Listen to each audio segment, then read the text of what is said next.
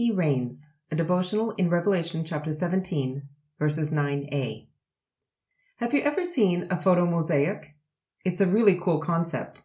When you look up close, you see thousands of tiny individual pictures. But from a distance, those tiny pictures make up a larger picture of something totally different. If you were to see a photo mosaic only up close, you could understand each tiny photograph, but you would miss the big picture.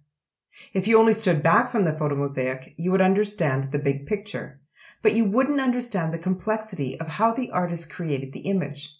It's important to look at the photo mosaic both up close and from far away. Only then will you understand what the artist wants you to see. The book of Revelation is often like a photo mosaic, and in the next two chapters of Revelation, John is going to have a close up look at reality, so that he will understand the big picture of what God has been developing, creating, and breaking down throughout history. This isn't an easy task for John, and the angel warns him in chapter 17 verse 9 that he will need a mind of wisdom. We also need a mind of wisdom to look at our times and to understand each part of what we are seeing, hearing, and experiencing. We need to study, to stay alert, and to pay attention to understand the small details of the world we live in.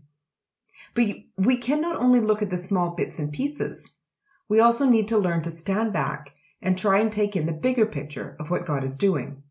We need wisdom to understand how the small parts have helped create the big picture before us.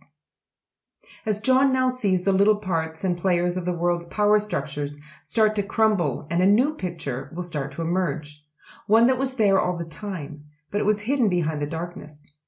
Pay attention, look closer, and then stand back. Allow your mind and heart to take in the small pieces, but do not be overwhelmed by them.